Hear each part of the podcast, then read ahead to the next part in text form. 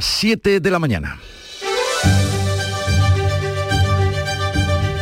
En Canal Sur Radio, La mañana de Andalucía con Jesús Vigorra.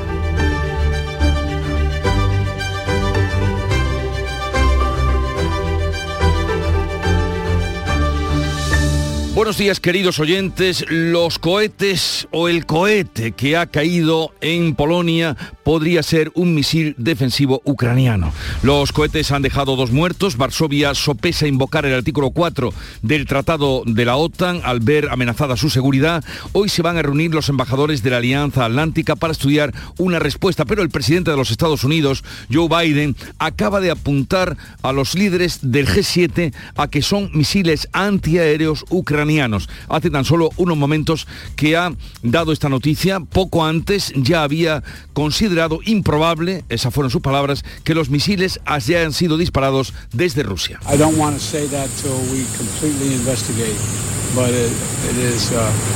Es poco probable que se disparara desde Rusia el misil que provocaba la explosión en Polonia, cerca de la frontera con Ucrania, debido a la trayectoria que fuera disparado desde Rusia. of the, uh, of the O sea, Estados Unidos duda de que haya sido un ataque ruso. Por otra parte, la audiencia de Sevilla envía a prisión, a Boca, a prisión a Griñán y otros exdirigentes de la Junta por el caso de los seres, la defensa del expresidente de la Junta y otros siete altos cargos de los gobiernos socialistas tienen hasta mañana para presentar un recurso de súplica antes de entrar en la cárcel. Después tendrán diez días para ingresar de forma voluntaria en prisión. La reducción de penas por la ley del CSI, la ley de libertad sexual, también conocida como como la del CSI, enfrenta ahora al gobierno. El Ministerio de Igualdad, en manos de Unidas Podemos, defiende el texto y acusa a los jueces de machistas y de hacer una interpretación torticera. La parte socialista aboga por cambiar la ley que entró en vigor hace tan solo cinco semanas, lo dice la ministra de Hacienda, María Jesús Montero. Era el objetivo de la ley el que se pudieran eh, rebajar las penas eh, con motivo, en este caso, de abusos a menores. Eh, todo lo contrario, ¿no? Por tanto, yo creo que habría que estudiar tanto las sentencias para ver qué cuestiones, en qué cuestiones es en las que se ampara y el propio texto legal. Todo esto viene a cuenta de que con esta nueva ley la reducción de penas, al menos para tres condenados por delitos de abusos sexuales, ya se ha producido. El Consejo de Gobierno aprueba hoy el nuevo sello Carbono Cero. Lo ha adelantado el presidente de la Junta durante la cumbre del clima. Juanma Moreno sigue hoy en Egipto, donde conocerá el sistema de reutilización de aguas de Israel. El gobierno andaluz aprobará hoy también el nuevo modelo de financiación de las universidades. Y la plataforma se ve obligada, la plataforma de defensa del transporte se ha visto obligada a suspender el paro del transporte por el escaso seguimiento que ha tenido en los dos primeros días. Ha durado tan solo 24 horas. Ahora son los sindicatos de correos los que han convocado una jornada de huelga para el próximo 28 de noviembre, que es Black Friday. El Día Mundial del Flamenco es hoy, 16 de noviembre, coincidiendo con esta fecha ha sido presentada la Fundación Manolo Sanlúcar para difundir la cultura andaluza a través del flamenco. Y hoy también José Merced presenta su último día Oripando en el Teatro Falla de Cádiz. Cielos nubosos en cuanto al tiempo, nubosos o cubiertos con precipitaciones que se desplazarán de norte a sur más intensas durante la primera mitad del día. Las temperaturas mínimas en ascenso, máximas en descenso en el interior y sin cambios en el litoral. Vientos del oeste o suroeste fuertes en el litoral mediterráneo. Pero después de ese, eh, de ese apunte en cuanto al tiempo, vamos a conocer con más detalle cómo viene el día en cada una de las provincias andaluzas. Cádiz, Salud Botaro, ¿qué se espera? Pues se espera lluvia y de hecho ya está lloviendo. Tenemos a esta hora 19 grados de temperatura, llegaremos a los 21 y ojo porque la lluvia va a ser la protagonista con aviso amarillo. Llueve en Cádiz y por el campo de Gibraltar. Ana Torregrosa. Situación, Jesús, es muy similar. Está lloviendo también. Tenemos 19 grados. La máxima prevista es de 22. Según la previsión, va a seguir lloviendo durante todo el día y también está activado el aviso amarillo. En Jerez, Salva Gutiérrez. Hola, buenos días. Ha llovido hace unos minutos por aquí. Tenemos a esta hora 20 grados. Aviso amarillo, como hemos dicho, se anuncian lluvias intensas. Llegaremos a los 22 de máxima. ¿Cómo amanece en Huelva, Sonia Vela? Con cielos nubosos y lluvias débiles, la máxima para hoy de 23 grados a esta hora 17 en Huelva capital. En Córdoba, Miguel Vallecillo. Pues ahora mismo está lloviendo en Sierra y Pedroches. Ha llovido un poquito por la capital esta noche, pero muy poco de momento. Eh, tenemos 17 y la máxima será de 20. Me alegra mucho oírte esa noticia. ¿eh? Desde luego. pero, a ver si llueve mucho más, mucho más.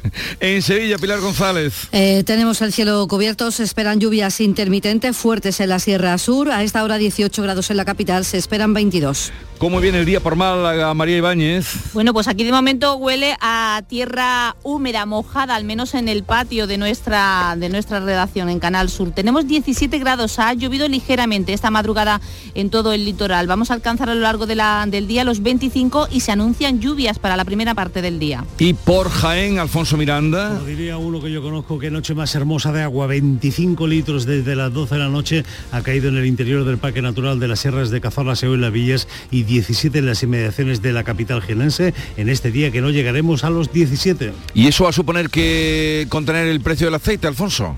Eh, como dicen eh, alguno que yo conozco, ya veremos.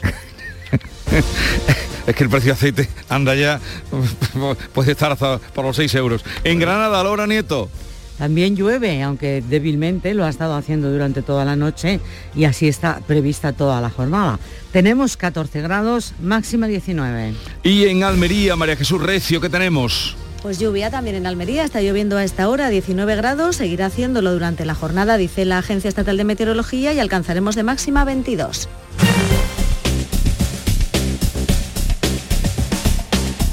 Vamos a conocer ahora la situación del tráfico para que ustedes estén informados antes de echarse a la carretera o los que ya están en ella. Desde la DGT nos atiende Alfonso Martínez. Buenos días. Buenos días. En este momento en la red de carreteras de Andalucía no encontramos grandes complicaciones ni en las vías principales ni tampoco en las secundarias. De momento circulación cómoda en toda la red vial andaluza en este jueves 16 de noviembre, jornada en donde eso sí un día más le seguimos insistiendo, sean muy prudentes al volante y por supuesto moderen la velocidad.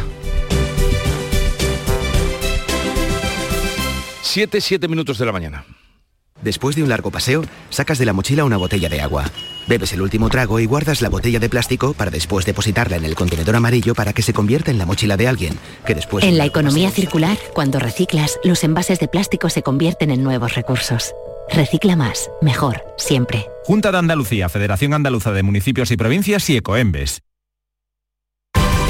Noticia de última hora. Sube la luz, sube el gas, suben los alimentos. Pero en tiendas MGI, los juguetes siguen a 10, 15 y 20 euros. Porque estas navidades ningún niño se quedará sin juguetes. Tiendas MGI, mirando por tu ahorro. Visítanos en tu tienda más cercana o en tiendasmgi.es.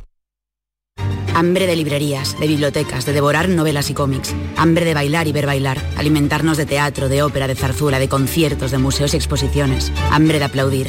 Hambre de renacer, de revivir, de reencontrarnos. Cantar, leer, escuchar, mirar, vivir. Emocionar, ta boca llena. Hambre de cultura. Ministerio de Cultura y Deporte. Gobierno de España.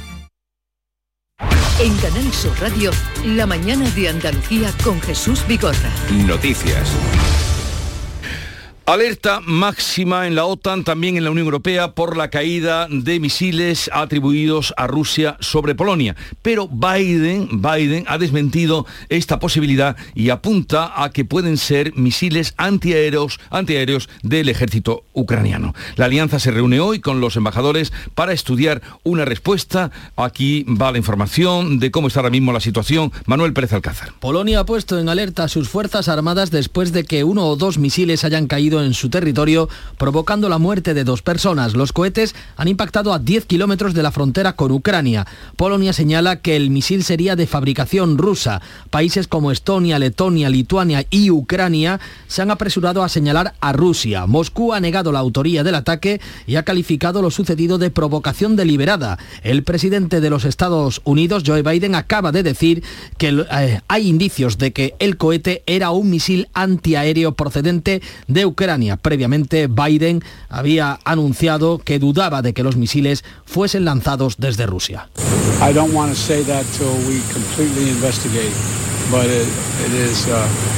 Es poco probable que se disparara desde Rusia el misil que provocaba la explosión en Polonia, cerca de la frontera con Ucrania. Hay mucha información que contradice que fueran los rusos. No quiero decirlo hasta que investiguemos por completo, pero es poco probable debido a la trayectoria que fuera disparado desde Rusia.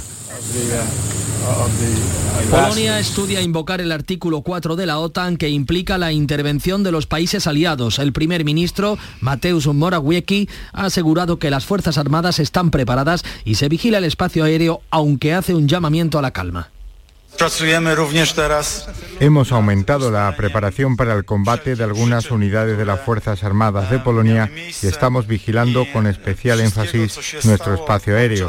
Esta vigilancia se ha reforzado y se lleva a cabo junto con los países aliados y estamos realizando análisis y consultas con nuestros aliados sobre el uso potencial del artículo 4 del Tratado de la OTAN. El secretario general de la OTAN ha llamado a la calma y subraya que lo importante es que se aclaren los hechos. Jens Stoltenberg celebra hoy una reunión de emergencia en Bruselas con los embajadores de los países socios de la Alianza Atlántica. Pues este ataque o tal vez defensa del ejército ucraniano ha sorprendido a los líderes mundiales que estaban en la reunión del G20 en Bali. Los siete países más desarrollados han pedido una investigación. En la reunión Pedro Sánchez ha llamado a la unidad. Sánchez ha defendido ante líderes del G7 y de la OTAN que tras la explosión en territorio polaco, la unidad es más necesaria que nunca. En el seno de la cumbre del G20 en Bali, los líderes de los siete países más poderosos han ratificado su apoyo y asistencia a Polonia para llevar a cabo una investigación. Antes de conocerse el ataque, buena parte de los países del G20 han ejercido presión sobre Rusia sobre, por su invasión de Ucrania. Incluso China ha rechazado que se empleen los alimentos y la energía como arma de guerra. Rusia mantiene un ataque masivo sobre Ucrania, el más virulento desde que comenzó la guerra. La capital Kiev ha sido la más castigada. El primer ministro Zelensky ha mandado ánimo y ha pedido a la población que no salga de los refugios. Los ataques con misiles han sido lanzados contra Ucrania, contra nuestras ciudades. Está claro lo que quiere el enemigo, pero no lo va a lograr. Les pido a todos que se mantengan seguros y a cubierto. Sé que hay cortes de suministro de energía en muchas ciudades de nuestro país. Estamos trabajando y lo vamos a restaurar todo. Sobreviviremos. En este escenario, el expresidente de Estados Unidos, Donald Trump, ha presentado oficialmente su candidatura a las elecciones presidenciales de 2024. Ratifica su candidatura pese al mal resultado de los suyos en las elecciones legislativas de mitad de mandato. La Audiencia Provincial de Sevilla da 10 días a Griñán y a otros 7 ex altos cargos de la Junta de Andalucía condenados por los seres para ingresar voluntariamente en la cárcel. Entre hoy y mañana pueden todavía presentar recurso de súplica contra esta decisión. Paco Ramón. El auto no ve motivo para esperar a los indultos o recursos por la duración de las condenas y a la alarma social que genera la corrupción política. Una vez que las defensas presenten el recurso, la audiencia dará traslado a la Fiscalía, también a la acusación particular que ejerce el Partido Partido Popular, ambas ya se han pronunciado a favor de la ejecución inmediata. El consejero de Justicia de la Junta, José Antonio Nieto, asegura que la decisión se enmarca en el normal funcionamiento de la justicia. Ahora, dice, le toca a la Junta tratar de recuperar la mayor cantidad posible del dinero malversado. La audiencia de Sevilla y toda la audiencia en Andalucía y en España ha, tratado igual a, estos condenados que, aparecen en la sentencia de Loera que a cualquier otra persona que haya sido condenado en sentencia firme. Y yo creo que eso es bueno, nos transmite normalidad y nos transmite tranquilidad. Desde el Gobierno Central, el ministro del Interior, Grande Marlasca, advierten de que las decisiones judiciales, todas, están para ser cumplidas. Respetemos las resoluciones judiciales, las decisiones, y están para, para cumplirse.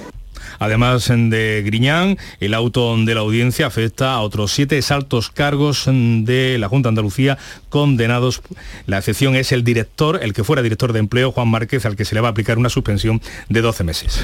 PSOE y Unidas Podemos, socios de gobierno, discrepan ahora sobre la reducción de penas del delito de malversación, que está ligada a la sedición y que pretenden los independentistas sacar adelante para apoyar los presupuestos generales del Estado. El portavoz de Podemos, Pablo Echenique, respalda la reforma del delito de sedición, pero muestra muchas dudas y asegura que leerán con cuidado cualquier propuesta para reformar la malversación. El delito de malversación tiene aristas y cuando tengamos una propuesta por escrito la estudiaremos con, mucho cuidado, siendo conscientes de que es un tema, un tema delicado. Los socialistas niegan que haya negociación sobre el delito de malversación. Se limitan a decir que lo van a estudiar si lo proponen los grupos. La ministra portavoz Isabel Rodríguez lo remite a la negociación en el Congreso.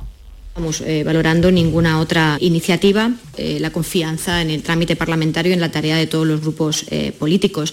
Pero sí que aprovecho para reiterar algo que es conocido y que es una seña de identidad de este Gobierno de lo que es la lucha contra la corrupción, la ejemplaridad en la vida pública.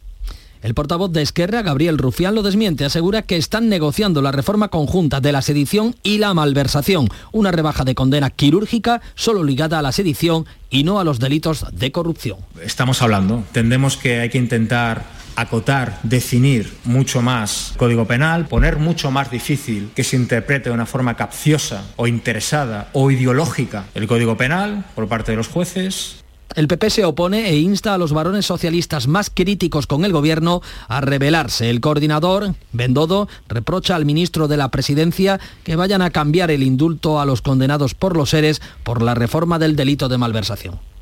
Ustedes lo que pretenden es salvar a varios pájaros del mismo tiro, a los golpistas de Cataluña y a los culpables por el mayor caso de corrupción de la historia de España, que son los Eres de Andalucía con el desfalco de más de 700 millones de euros.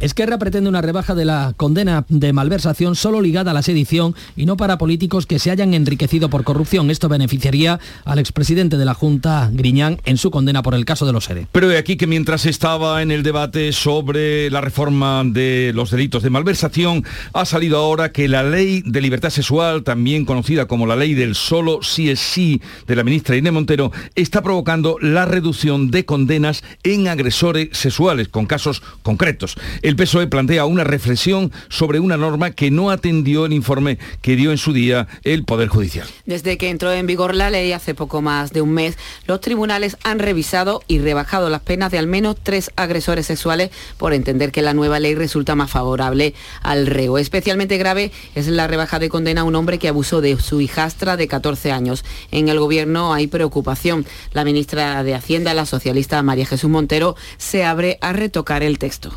Evidentemente no era el objetivo de la ley el que se pudieran eh, rebajar las penas eh, con motivo, en este caso, de abuso a menores. Eh, todo lo contrario, ¿no? Por tanto, yo creo que habría que estudiar tanto las sentencias para ver qué cuestiones, en qué cuestiones es en las que se ampara y el propio texto legal. Desde el sector de Podemos, la delegada del Gobierno contra la violencia de género, Victoria Rosell, culpa a los jueces de una mala aplicación de la ley. No hemos rebajado las penas en la ley. Me temo que en este caso hay una mala aplicación de la ley y mucho ruido por parte de quienes más interesados están en ello, que son los abogados de defensores de estos agresores. Considerar de menor entidad una penetración de un padrastro a una hija menor de edad creo que se califica por sí solo. Bueno, estas son palabras de Victoria Rosell, que es jueza y que estuvo a punto de ingresar en el Consejo General del Poder Judicial. Eh, bueno, segunda jornada del presidente de la Junta en la cumbre del clima COP27 que se celebra en Egipto. El Consejo de Gobierno aprueba hoy el nuevo sello de calidad carbono cero que ha anunciado este martes, se ha anunciado este martes en la cumbre. Se trata de un reconocimiento de calidad para aquellas empresas que compensen la emisión de CO2 con la reforestación de bosques en Andalucía, en nuestra tierra. Lo aprueba hoy el Consejo de Gobierno que Juanmo Moreno va a presidir de forma telemática desde Egipto. Ese compromiso de reforestación es clave y es fundamental. Desde medidas que son no punitivas, no son castigadoras, pero sí motivadoras para que esas empresas, y sé que muchas empresas lo van a asumir, podamos darle ese certificado de carbono cero que significa sin duda alguna un enorme compromiso con nuestra tierra, un enorme compromiso con nuestro planeta. Durante su estancia en el país africano, Moreno se ha interesado por el sistema de reutilización de aguas de Israel. También se ha reunido con la consejera de Medio Ambiente de Juanat, una región mexicana que utiliza un sistema de invernadero similar al de Almería. Por cierto, que el presidente andaluz va a intervenir hoy en la Unión Europea Green Deal, organizado un acto por el Comité de las Regiones. También se reúne con el director adjunto de la Oficina de Cambio Climático de la FAO. El Consejo de Gobierno, que tiene su reunión hoy, el Consejo de Gobierno de la Junta, va a aprobar también este miércoles el nuevo modelo de financiación de las universidades públicas andaluzas. Recoge el acuerdo alcanzado ayer con el Consejo de Universidades que les garantiza su suficiencia financiera para este año, asciende a más de 1.581 millones de euros. El consejero de Universidades, José Carlos Gómez Villamandos, ha destacado en estos micrófonos en el Mirador de Andalucía que el paso dado es fundamental para seguir funcionando Creo que lo más importante para las universidades ahora mismo es generar certidumbre en la financiación que van a tener a lo largo del, del año y que esa financiación le va a asegurar lo que se llama suficiencia financiera, el poder abrir todos los días y además con una partida luego destinada también pues a, a incrementar ¿no? su, su competitividad. Ha sido desconvocada la huelga de la plataforma del transporte por falta de seguimiento, pero los sindicatos de correos convocan una huelga el día 28 en plena campaña del Black Friday.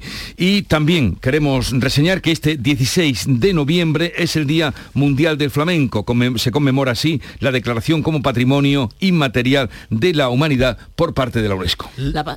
La pasada semana el Parlamento andaluz aprobó por unanimidad el inicio de la tramitación de la ley andaluza del flamenco que va a llevar este arte a las escuelas. Establece el régimen jurídico del flamenco para garantizar su protección, conservación, difusión en investigación y la promoción de su conocimiento para uso como bien social y como patrimonio cultural inmaterial de Andalucía, asegurando así su transmisión a las futuras generaciones. A partir de las 10 de la mañana vamos a hablar de ese asunto eh, hoy en el Día Mundial del Flamenco. 7.20, vamos en un momento con la revista de prensa de Paco Rellero.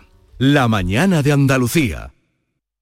A Vallarcal, un pueblo de 317 habitantes, el destino le cambió su suerte cuando más lo necesitaba. Tres nuevas familias llegaron a vivir al pueblo y evitaron que cerraran la escuela de la zona. La misma escuela que ese año vendió el gordo de Navidad premiando a aquellas familias. Ellos cambiaron la suerte de Vallarcal y Vallarcal cambió su suerte. Un sorteo extraordinario lleno de historias extraordinarias. 22 de diciembre, Lotería de Navidad. Loterías te recuerda que juegues con responsabilidad y solo si eres mayor de edad.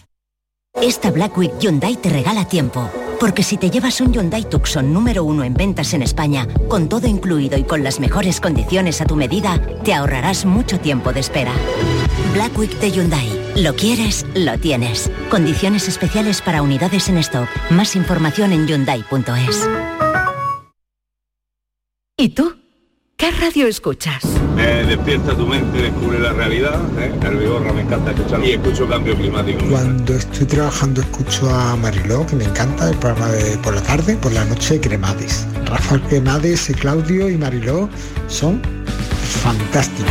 Canal Sur Radio, la radio de Andalucía. Yo escucho Canal Sur Radio. Vamos a atender ahora a Paco Rellero que nos trae la revista de prensa en un día de agitada eh, actualidad y agitada información. Paco, buenos días. Muy buenos días, Jesús 722, es el momento de la prensa. Efectivamente, la audiencia de Sevilla queda a Griñán 10 días para entrar en prisión. Está mayormente en las cabeceras andaluzas, cuenta atrás para Griñán. Leemos, por ejemplo, en el diario de Sevilla o en el diario de Cádiz, en Huelva Información, la justicia que activa el ingreso en prisión del expresidente. Lleva su portada ABC. Vemos al uh, expresidente Griñán con un chubasquero azul ayer a la puerta de la audiencia provincial de Sevilla para uh, recoger, para informarse de la notificación diario de Almería, el octubre más caluroso desde que hay registros.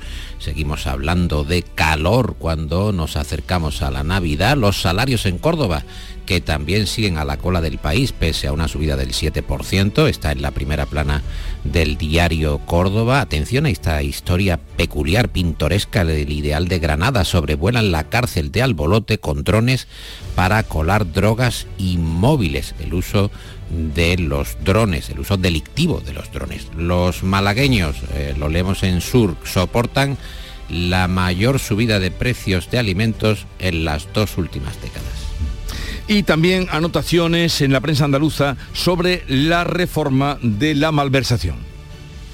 Sí, el mundo uh, lleva en su portada que la justicia evidencia que Irene Montero, uh, la ministra de Igualdad, desprotegió a las uh, mujeres violadas. Las jueces y los jueces han rebajado cinco condenas y han impuesto penas más suaves en el primer fallo con la ley del solo sí es sí. El Ministerio de Igualdad que culpa a los jueces machistas del fiasco de su ley, lo resalta por ejemplo ABC en su portada sobre este asunto, el país refleja que el PSOE se abre a corregir la ley del sí es sí impulsada uh, por Unidas Podemos, porque eh, la pena mínima por abusos sexuales ahora es menor y beneficia a los eh, reos. El confidencial dice que Irene Montero se queda sola en la defensa de esta ley sin la protección, sin la ayuda de Yolanda Díaz, ahora también enfrentadas y The Objective eh, lleva una derivada de este asunto porque eh, aporta en su edición en línea PP y Vox aún no han recurrido ante el Tribunal Constitucional el solo es sí es sí y apenas quedan tres semanas dice The Objective Díaz que sepultó el informe que alertaba de la pérdida de miles de empleos por el alza del salario mínimo interprofesional. Es un asunto que destaca ABC. La ministra de Trabajo encarga ahora tres estudios más para destacar el impacto positivo de ese alza, del alza del salario mínimo interprofesional en la reducción de la desigualdad y justificar otro incremento. Sobre la reforma de la malversación, la viñeta de Nieto para ABC, dos palomas que hablan en un cable de electricidad, sobre un cable de electricidad. Una dice, una cosa es usar el dinero público para enriquecerse a uno mismo, la otra paloma le contesta, eso es malversación. La primera paloma insiste y otra muy diferente es usar el dinero público para crear redes clientelares y comprar votos. Y la segunda paloma, Jesús, contesta, eso es peor versación. Sé que quieres hablar de internacional, ¿verdad? Sé que estás deseoso de, hablar de internacional. Eh, porque, leemos, porque veo la eh, foto, la foto de distintos periódicos que en la que se muestra muy afectuoso eh, Joe Biden y Xi Jinping en la cumbre del G20 y claro, eso me interesa. Sí, esa foto y ahora hemos visto también la foto eh, de nuestro propio presidente, el presidente Sánchez. Eh, hoy, por ejemplo, la vemos en el país saludando también muy afectuosamente a Xi Jinping. Hay una presión y también un halago, hay que decir, a China para que medie en el conflicto de Ucrania y pueda llevar a cabo unas positivas negociaciones de paz que se retrasan. Leemos que la OTAN entra en alerta tras las primeras muertes de la guerra de Ucrania en Polonia. Está en casi toda la prensa del día, en el diario.es, en el mundo, en el país, en la vanguardia. Las autoridades polacas que investigan si una explosión cerca de la frontera eh, bueno, eh, está relacionada con un ataque que pudiera tener con la guerra. Vemos la foto de ABC, eh, socavón de uno de los misiles o vídeos tras la explosión en el diario digital El Español, eh, pero dice Biden, eh, en definitiva la administración americana, que no se puede acreditar todavía que fueran misiles de Rusia. El gobierno polaco, que por cierto activa sus unidades militares, y Jens Stoltenberg, el responsable de la OTAN, que insiste en esclarecer los hechos. Lo vemos, por ejemplo, en el mundo. Un momento que ya tenemos por aquí a Nuria Gaciño. Buenos días. Muy buenos días. Me llamo Jesús y soy de Rochólico. Yo en cuanto hay tres platos pongo el lavavajillas. Es que no, no puedo verlos sucios. De malgastar energía, también se sale. Lavadora y lavavajillas, siempre llenos y en modo eco. Infórmate en derrochólicos.es. Gobierno de España. La selección española que desata la locura en Jordania. el combinado nacional se encuentra desde ayer en Amán para jugar mañana un único amistoso antes del Mundial. Será a las 5 ante la selección jordana. Las casi 20.000 localidades que se pusieron a la venta se han vendido en su totalidad para presenciar un partido que ha sido calificado de hito histórico. Una vez que termine este amistoso, España pondrá rumbo a Qatar, a donde se espera que llegue la madrugada del viernes con los cinco días reglamentarios previos al debut en la Copa, que será el 23 de noviembre. Y la que cierra de momento la temporada con buen sabor de boca es la selección femenina de fútbol que ha vuelto a ganar 1 a 0 vencía anoche en el estadio de la Cartuja de Sevilla a Japón, futuro rival mundialista. Pendientes hoy estamos del sorteo de la Copa del Rey con cinco equipos andaluces en juego. Se sortea a las 5 de la tarde la segunda ronda del torneo copero que se va a disputar de nuevo a partido único los días 20, 21 y 22 de diciembre. Siguen exentos los cuatro equipos de la Supercopa de España, así que el Betis aún no entra en escena, pero sí los cinco que conseguían el fin de semana pasado superar la primera eliminatoria. Sevilla, Málaga, Granada y los dos equipos de inferior categoría como Linares y el Juventud de Torremolinos, que esperan rivales potentes. Y ahora, Nuria, vamos a ver con qué cierra hoy el kiosco. Paco, sorpréndenos. Oye, me, me interesa mucho este asunto de la pelota del torneo, Nuria. el- La pelota que se llama Al Rila o Al Rila, no se sabe muy bien cómo pronunciarse realmente, Es que es que tiene ese sensor para determinar cuándo y dónde se produce cada toque. O sea, ya el fuera de juego está verdaderamente vigilado. No, no sé si la conoces, esta pelota es verdaderamente asombrosa. Qué la he visto, por barbaridad. ejemplo, en la Yo me quedé en la pelota de gorila. De Seguro que balón. va a dar problemas, Paco. Va a dar problemas, sí, porque además está conectada con el bar y ya es lo que faltaba. Bueno, mi madre, miedo me da. Eso es lo que tú sueñas por un rato. Tú lo intentas, pero para mí esto es innato. Toque, toque, toque, toque. Paco y querida Nuria, que tengáis un bonito día. Igualmente. Que vaya muy bien. Adiós, adiós.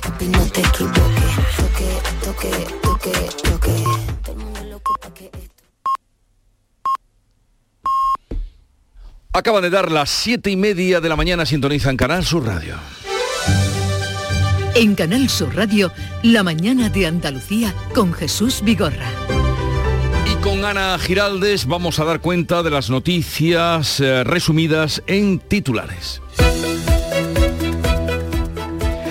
Alerta máxima en la OTAN y en la Unión Europea por la caída de misiles en Polonia. Estados Unidos apunta que los misiles que han dejado dos muertos en Polonia son ucranianos. Los embajadores de la OTAN se reúnen para estudiar la crisis. El presidente Joe Biden ya ha trasladado a los líderes del G7 a que los cohetes no son rusos y que fueron disparados desde Rusia. La audiencia de Sevilla aboca a prisión a Griñán y otros exdirigentes de la Junta por el caso de los ERE. La defensa del expresidente de la Junta y otros siete altos cargos de los gobiernos socialistas tienen hasta mañana para presentar recursos de súplica antes de entrar en la cárcel. Después tendrán 10 días para ingresar de forma voluntaria a presidio. La reducción de penas por la ley de libertad sexual o llamada del CSI enfrenta al gobierno. El Ministerio de Igualdad en manos de Unidas Podemos defiende el texto y acusa a los jueces de machistas. La parte socialista aboga por cambiar la ley que entró en vigor hace solo cinco semanas. El Consejo de Gobierno aprueba hoy el nuevo sello de carbono cero. Reconocerá a las empresas que compensen la emisión de CO2 con la reforestación de bosques en Andalucía. Juanma Moreno sigue hoy en Egipto, donde va a presidir la reunión semanal del Ejecutivo andaluz, que va a aprobar también el nuevo modelo de financiación de las universidades. Desconvocado el paro indefinido de la Plataforma Nacional de Transporte. Un paro que ha durado 24 horas, la plataforma se ve obligada a suspenderlo por el escaso seguimiento. Ahora son los sindicatos de correo los que han convocado una jornada de huelga el próximo 28 de noviembre, que es el Black Friday. Hoy es el Día Mundial del Flamenco. y con su motivo presentada la Fundación Manolo Sanlúcar para difundir la cultura andaluza a través del flamenco. Hoy el cantador, además, José Merced, presenta su último disco en el Teatro Fallas de Cádiz después de recibir el premio Leyenda del Flamenco. Y vamos a recordar el pronóstico del tiempo para este 16 de noviembre. Están previstos cielos nubosos o cubiertos con precipitaciones que se desvan- desplazarán de norte a sur más intensas durante la primera mitad del día, cuando pueden ser localmente fuertes en Cádiz y en las sierras béticas. Las temperaturas mínimas en ascenso, las máximas en descenso en el interior y sin cambios en el litoral. Los vientos del oeste o suroeste fuertes en el litoral mediterráneo oriental. En un momento estamos con las claves económicas de Paco Vocero, 7.32 minutos de la mañana. Tú y tu nuevo coche. Con el préstamo motor de Cajamar, elige tu coche ideal y nosotros nos ocupamos del resto. Descubre las opciones que tenemos para ti. Haz números con el simulador y lo verás más claro.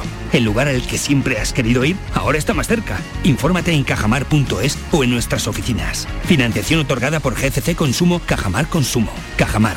Distintos desde siempre.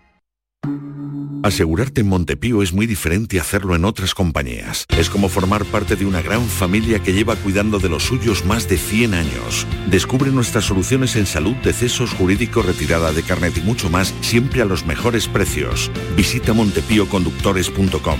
Montepío lo tiene cubierto. Las claves económicas con Paco Bocero. Buenos días, Paco. Buenos días, Jesús, ¿qué tal? Pues bien, bien, estamos ya miércoles y a ver qué claves tenemos, qué clave, estaba pensando yo, qué clave y qué clavo, qué clave y qué clavos, como el 15% de la subida de eh, la alimentación. Bueno, vamos a, a las claves de hoy. Bueno, te contaré luego un clavo. Sí. Mira, hoy no tenemos demasiadas claves de agenda en materia de indicadores, porque la mayoría están en los países de la eurozona y en Estados Unidos. Habrá IPC de Italia e Inglaterra y ventas minoristas al otro lado del Atlántico, con la vista ya puesta en los Black Friday y Cyber Monday y la campaña de Navidad. Que por cierto, una campaña, según el estudio de consumo de Nielsen sobre las perspectivas navideñas del europeo, dice que el 59% de los españoles gastará lo mismo que el año pasado este en celebrar la Navidad, a pesar de los precios, mientras que un 17% lo va a aumentar y un 23% lo va a tener que reducir. En el estudio, que se va a hacer una encuesta a mil personas por país, se dice también que el 40% de los españoles que piensa en los regalos que puede hacer en Navidad tratará precisamente de comprarlo en estos dos días de finales de noviembre de rebajas comerciales. Bueno, pues con lo que cuentas parece que a pesar de, de todo no será una campaña demasiado mala, mala para el comercio, ¿no?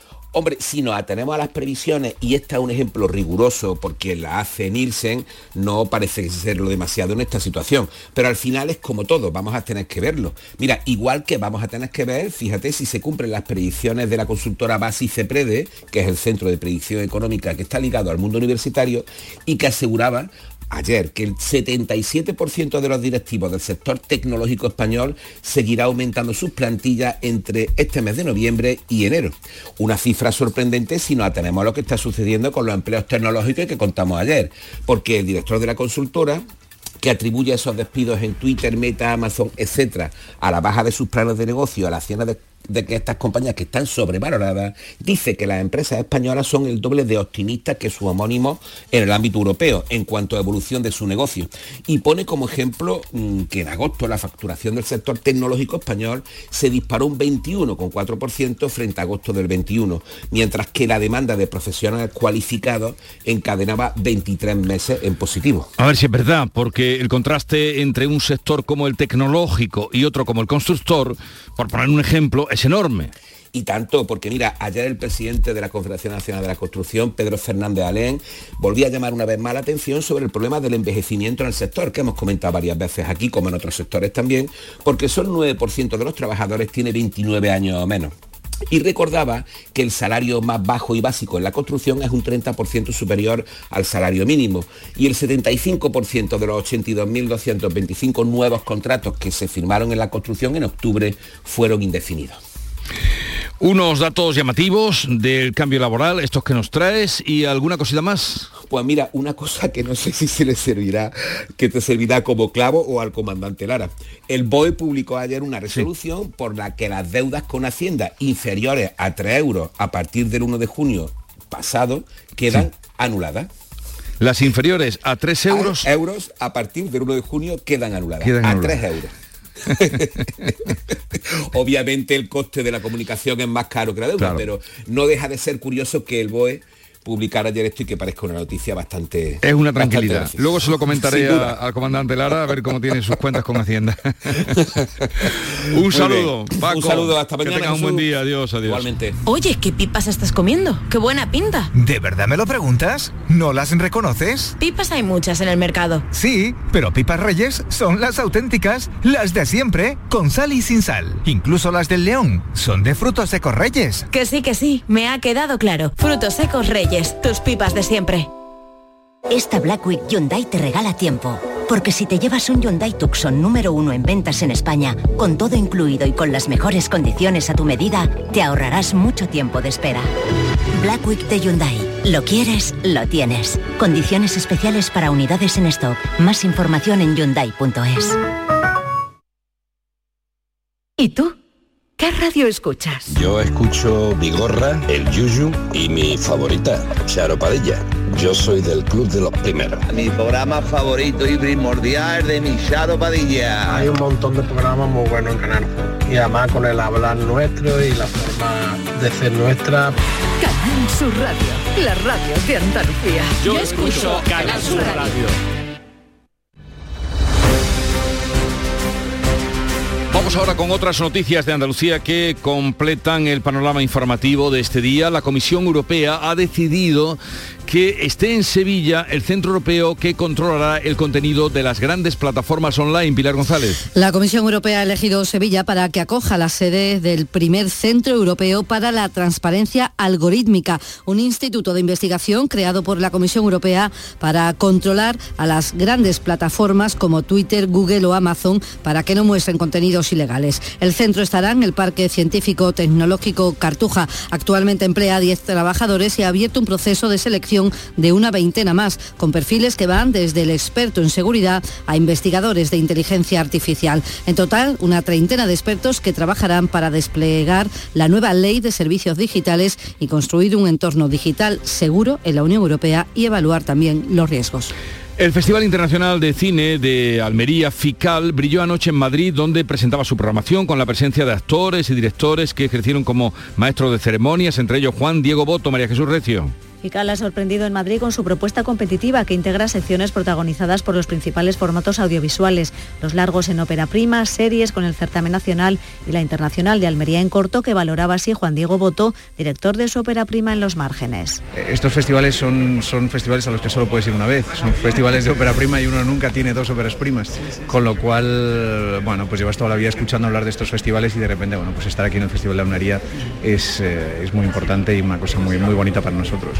Han acudido a la presentación Ana Álvarez, Ana Fernández, Mercedes San Pietro o Moncho Armendariz, entre otros invitados. La industria del audiovisual en Almería vive un buen momento. En 2022 se han rodado 62 producciones en nuestros espacios naturales. El festival comienza el próximo viernes. Reunión este miércoles entre empresa y sindicatos de Airbus. Se adelanta un encuentro que estaba previsto para el viernes. ¿Y cómo están las cosas? Salud, Botaro. Los sindicatos lo celebran porque no querían esperar tanto para hablar de la principal reivindicación que los ha llevado a la huelga, la revisión salarial. La plantilla no quiere seguir perdiendo poder adquisitivo. El responsable de industria de la UGT, Antonio Montoro. Es por ello que nosotros continuaremos con la hora de paro que tenemos prevista para el jueves en Asamblea de Trabajadores y ahí aprovecharemos también, debatiremos ya con más, con más razones la propuesta que esperemos que la empresa nos presente y por tanto yo creo que vamos a ganando tiempo. Insisten en que Airbus se ha recuperado después de la pandemia con beneficios y con cartera de pedidos. Tres detenidos en Algeciras por posesión y distribución de pornografía infantil. Ana Torregrosa. Se les ha encontrado en sus viviendas en total más de 2.200 archivos con contenido pedófilo y aún quedan otros miles de archivos por analizar. Esta operación de la Guardia Civil se ha estado desarrollando desde principios de año, ha culminado con la detención de estos tres individuos de 40, 41 y 42 años a los que se acusa de posesión y también de distribución de pornografía infantil. Grupos de ecologistas han pedido a la Junta de Andalucía que suspenda los permisos para la caza de aves acuáticas invernantes en Doñana. Según estas organizaciones, a consecuencia de la sequía, eh, no encuentran refugio los animales y su caza se puede convertir en una carnicería. Sonia Vela. Son WWF, Ecologistas en Acción y SEO BirdLife, estas organizaciones que consideran que la grave situación de sequía en Doñana exige medidas extraordinarias, dicen, para proteger a estas aves que vienen al espacio natural a pasar el invierno y algunas se encuentran en peligro de extinción. El portavoz de Ecologistas en Acción en Huelva, Juan Romero, destaca las siguientes razones para que se suspenda la caza de esas aves acuáticas en Doñana. Primero, porque la legislación vigente nos ampara. Segundo, porque no hay agua. Y tercero, porque el agua que está en Doñana está en las balsas de riego, en el entorno y en los canales de desecación. Estas organizaciones esperan que el asunto se ponga encima de la mesa en la próxima reunión del Consejo de Participación de Doñana. Una empresa de Jaén, Construcciones Calderón, será la encargada de realizar los trabajos de recuperación del anfiteatro romano de Porcuna. Alfonso Miranda. Este anfiteatro data del siglo I antes de y fue descubierto en el año 2015 a raíz de unas labores de ajardinamiento de la barriada de Loyomendo. Con las obras se intenta recuperar en torno al 30% del edificio, ya que una parte de la construcción está enterrada bajo un sector de viviendas. Son las obras para las que la Junta ha destinado más de 3 millones de euros.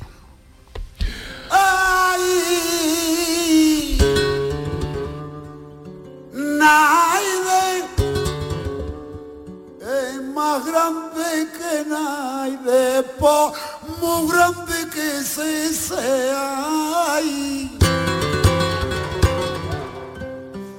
Naide es más grande que, que Naide. Que te puedes revelar. Estamos en el Día Mundial del Flamenco, la voz de José Merced, que como nos contaba ayer en el programa, cantó en una fiesta eh, privada ante la actriz Glenn Close y de pronto vio que eh, la seguidilla que estaba cantando hacía llorar a Glenn Close. Una fiesta en la que estaba también Pablo López, era en la embajada británica creo, pero eh, nos contaba eso ayer. Mm, hoy cantará en el Manuel de Falla, en el Teatro Falla, en el Gran Teatro Falla. Y hay muchísimas actividades de flamenco. Vamos a recopilar en torno a las 10 de la mañana algunas, pero sobre todo, cómo podría ser el flamenco enseñado en las aulas. Vamos a hacerlo con jóvenes profesores y profesoras que ya lo llevan haciendo tiempo, como Laura Vital, que es profesora de, de cante en el Conservatorio de Sevilla, porque esa es una aspiración o la próxima que tiene eh, la Consejería de Cultura dentro de lo que es eh, la proyección y el apoyo al flamenco. Así es que hablaremos de eso a partir de las 10, muchas cosas más y terminaremos con el comandante Lara. También les presentaremos un nuevo autor, Arturo Muñoz, músico, traductor, escritor granadino que ahora acaba de publicar Por un túnel de silencio. Pero tiempo ya para la información local, así es que permanezcan atentos. En la mañana de Andalucía de Canal Sur Radio, las noticias de Sevilla. Con Pilar González. Hola, buenos días. La Comisión Europea ha decidido que esté en Sevilla el centro europeo que controlará el contenido de las grandes plataformas online. El próximo año podremos ver la Giralda completamente restaurada. Los trabajos de la cara norte comenzarán en unos meses y en Fibes se echa a andar el Salón Internacional del Caballo tras la inauguración oficial. Enseguida se lo contamos. Antes el tráfico. Hay retenciones en las autovías de entrada a Sevilla por Coria, Utrera y Mairena, 5 kilómetros por la de Huelva, 2 en el nudo de la Gota de Leche y 2 en el Centenario sentido Huelva. Dentro de la ciudad el tráfico es intenso en las avenidas de acceso. En cuanto al tiempo, ha llovido esta madrugada en la capital y también en algunos puntos de la provincia. Hoy tenemos el cielo cubierto con lluvias que pueden ser localmente fuertes en la Sierra Sur y débiles a partir de la tarde. La máxima prevista 20 grados en Morón, 22 en Écija y Sevilla, 23 en Lebrija. A esta hora 18 grados en la capital.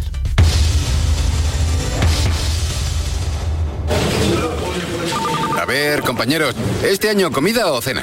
¿De qué estás hablando? Mujer de la de Navidad, que no quiero quedarme sin un buen sitio. Ah, la hostería del Laurel, que está apostar a caballo ganador. Y reserva pronto, que el año pasado me quedé sin sitio. Salones hasta para 180 comensales, almuerzos y cenas, diferentes menús.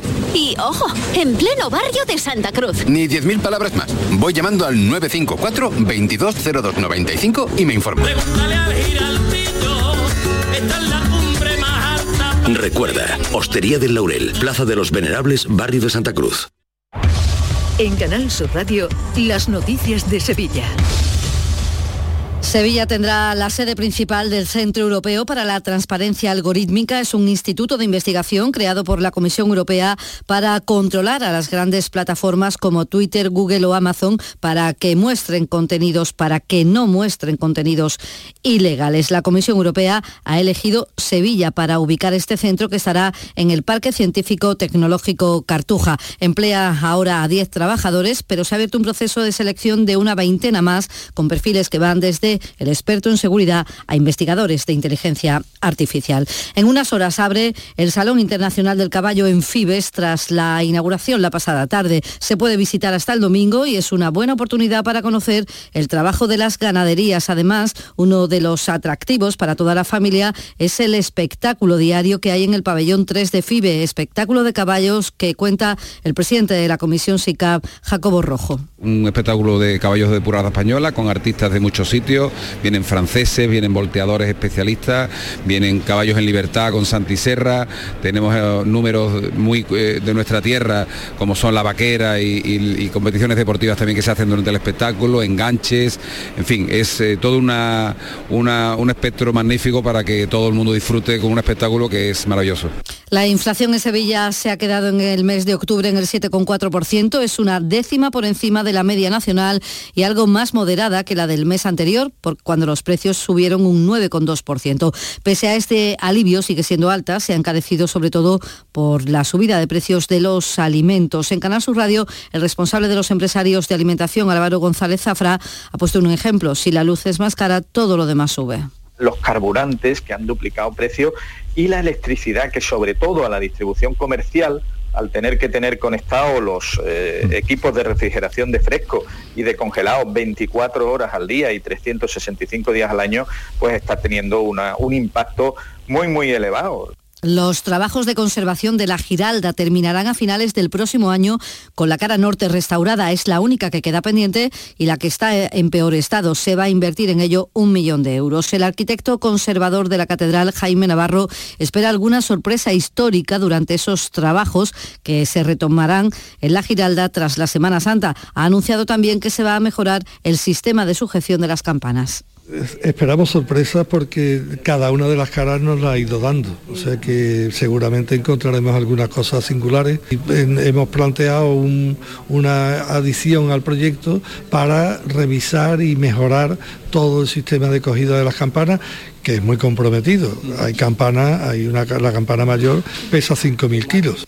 El Ayuntamiento de Sevilla va a sembrar 5.000 árboles de aquí a marzo y en los 11 distritos de la ciudad, en parques, jardines, alcorques vacíos y en las grandes avenidas. Desde 2019 se han sembrado 15.000 árboles. El objetivo, explica el alcalde Antonio Muñoz, es combatir el cambio climático aumentando los espacios de sombra y la capacidad de los árboles de absorber las emisiones de CO2. Sevilla, digamos que en cuanto a contaminación, eh, fundamentalmente el origen viene por el tráfico privado y por tanto en las grandes arterias, como puede ser Paseo Colón, como puede ser Puerta de Jerez o el Paseo de Torneo Juan Carlos I, digamos que son eh, las que demandan una mayor eh, implantación de, árboles.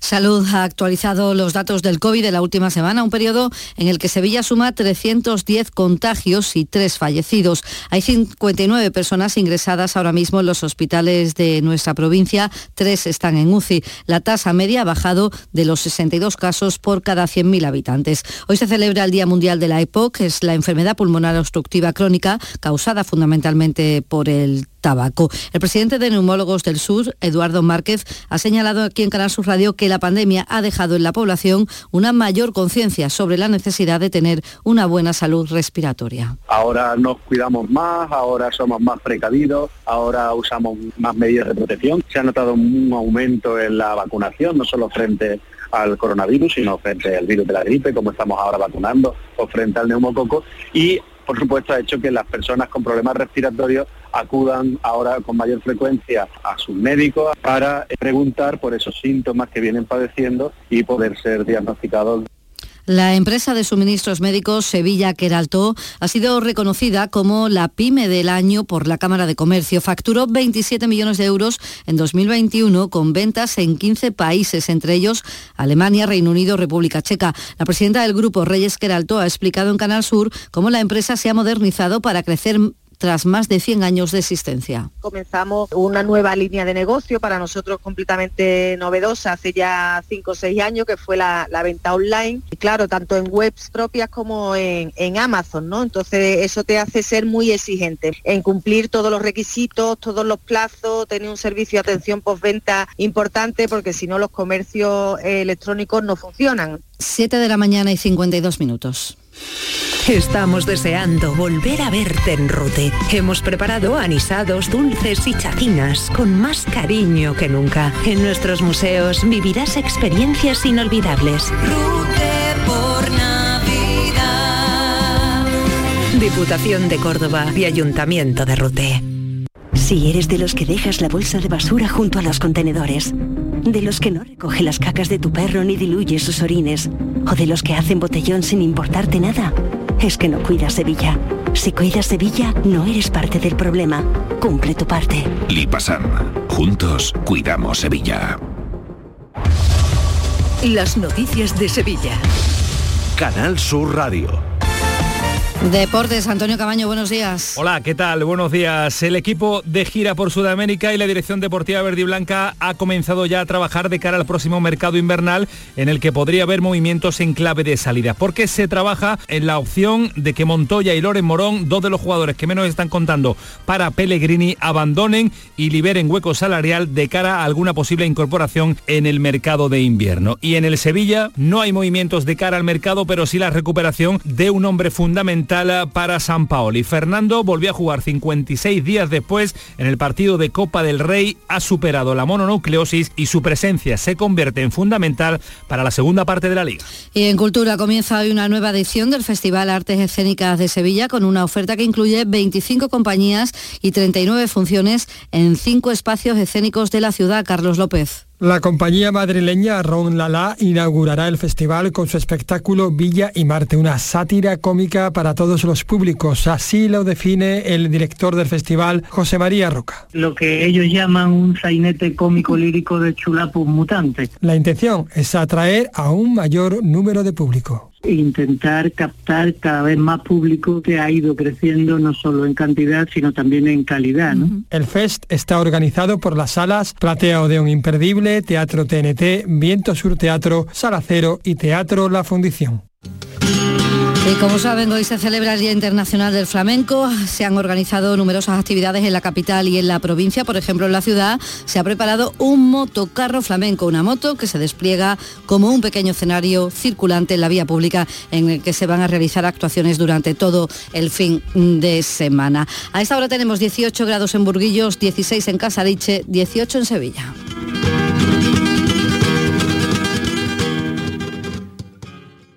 Escuchas La mañana de Andalucía con Jesús Vigorra, Canal Sur Radio. Aquadeus, el agua mineral natural de Sierra Nevada, patrocinador de la Federación Andaluza de Triatlón, les ofrece la información deportiva. 8 menos 5 de la mañana es el momento de conocer la última hora de la información deportiva. Nuria Gaciño, buenos días. Hola, ¿qué tal? Muy buenos días. La selección española ya se encuentra en Jordania, aterrizaba ayer por la tarde en Amán para jugar eh, mañana un único amistoso antes del Mundial. Será a las 5 ante la selección jordana. A buen seguro que se va a vivir una auténtica fiesta en el Estadio Internacional de Amán, puesto que nadie se quiere perder al combinado nacional. Prueba de ello es que casi las 20.000 localidades que se pusieron a la venta se han vendido en su totalidad para presenciar este amistoso que ha sido calificado en Jordania de hito histórico. Sin duda estamos ante una de las favoritas para llevarse el campeonato del mundo. Al menos eso espera el presidente de la Federación Española, Luis Rubiales. Yo voy muy feliz a Qatar con unas grandes expectativas de disfrutar, igual que todos vosotros, del, del, Mundial. Pues ojalá hagamos sentir orgulloso a todo un país, pues porque creo que es muy difícil. Son 211 federaciones en el mundo, solo cada cuatro años hay una que consigue ser campeona, es muy difícil, pero lo vamos a intentar y yo apoyo esa tesis del míster. Vamos a ir con todo a intentar ser campeón. Una vez que termine el amistoso de mañana ante Jordania, España eh, pondrá rumbo a Qatar, a donde está previsto que llegue en la madrugada del viernes, con los cinco días reglamentarios previos al debut en el Mundial, que será el próximo 23 de noviembre ante Costa Rica. Y no solo ha sacado pecho Rubiales con respecto a la selección, sino también con la polémica sede del Mundial. Está encantado con la elección de Qatar importante no mantenerse inmovilista. Y nosotros ya hemos repetido muchas veces que ante una situación de desigualdad social o de menor garantía de derechos humanos en algún país, se le puede dar la espalda pasar olímpicamente de ese país o se puede tratar de colaborar a la vez que uno se beneficia, ¿no? que se beneficia a la federación en este caso. Y también hemos podido implementar políticas sociales fundamentalmente de la mujer. Creo que hemos hecho una labor interesante. En la federación lo hemos aplicado muchas veces, somos de los que pensamos que hay que ir a los sitios y hay que dejar un legado. Estoy convencido que en Qatar el Mundial, el fútbol, dejará un legado. Está claro que de ilusión vive el hombre y Rubiales más. Los que están más que ilusionados y que de verdad pueden dejar huella en Qatar son los jugadores de la selección, los veteranos como Coque, para empujar en caso de que las cosas se tuerzan. Bueno, lo mayor es al final, eh, sobre todo en este tipo de competiciones, cuando vienen los momentos más difíciles, eh, intentar ayudar a los compañeros para, tirar para adelante. Eh, va a haber momentos muy difíciles seguramente, porque en este tipo de torneos los hay siempre, y estar apoyando a los compañeros, obviamente. Y en el caso de los debutantes como Guillamón, para poner las ganas. Que los jóvenes como yo en este caso pues lo que podemos aportar es esa, vitalidad, esa ambición, esas ganas de, de comerse el mundo que España que no va a llegar, como decíamos, a Qatar hasta el viernes. Otras selecciones como Argentina ya llevan varios días allí. Una de las que también ha llegado es Ghana, que por cierto lo ha hecho sin las camisetas. Tarjeta roja, por tanto, para el utillero que se las ha olvidado. En la concentración de Portugal, la tensión con Cristiano Ronaldo es más que evidente después de sus acusaciones eh, contra el Manchester United. De hecho, el saludo con su compañero de equipo Bruno Fernández no pudo ser más frío. Y malas noticias en Francia con la grave lesión del delantero Nkunku, que se perderá el Mundial. Un delantero del que confesó confesaba anoche, el ex internacional Carlos Marchena, lo confesaba en el pelotazo, estuvieron en su día a punto de ficharlo por el Sevilla. Que la etapa que tuvimos con Joaquín Caparrós y, y Pau Gallardo en, en dirección deportiva estuvo muy cerquita, muy cerquita de venir al Sevilla. Él lo tenía Paco Gallardo, lo tenía muy, muy, muy, muy hecho y al final el representante se echó para atrás y dijo que no, que el Sevilla no era el sitio para crecer y que era Alemania. Yo cada vez que lo veo digo, ojalá lo, lo hubiésemos tenido desde luego le hubiesen venido muy bien al Sevilla en estos momentos. Las selecciones masculinas que van a iniciar el camino en el Mundial, la que cierra la temporada es la femenina, lo ha hecho con una nueva victoria, la de anoche en el Estadio de la Cartuja por la mínima ante Japón. Pendientes hoy del sorteo de la Copa del Rey con cinco equipos andaluces, se sortea a las 5 de la tarde la segunda ronda del torneo copero que se va a disputar de nuevo a partido único los días 20, 21 y 22 de diciembre. Siguen exentos los cuatro equipos de la Supercopa de España, así que el Betis de momento no entra y estos cinco equipos andaluces que esperan rival para la siguiente eliminatoria, el Sevilla, el Málaga, el Granada y los dos equipos de inferior categoría, el Linares y el Juventud de Torremolinos, que esperan que les eh, toque el gorda. Aquadeus, ahora más cerca de ti, procedente del manantial Sierra Nevada, un agua excepcional en sabor, de mineralización débil que nace en tu región. Aquadeus Sierra Nevada es ideal para hidratar a toda la familia y no olvides tirar tu botella al contenedor amarillo. Aquadeus, fuente de vida, ahora también en Andalucía.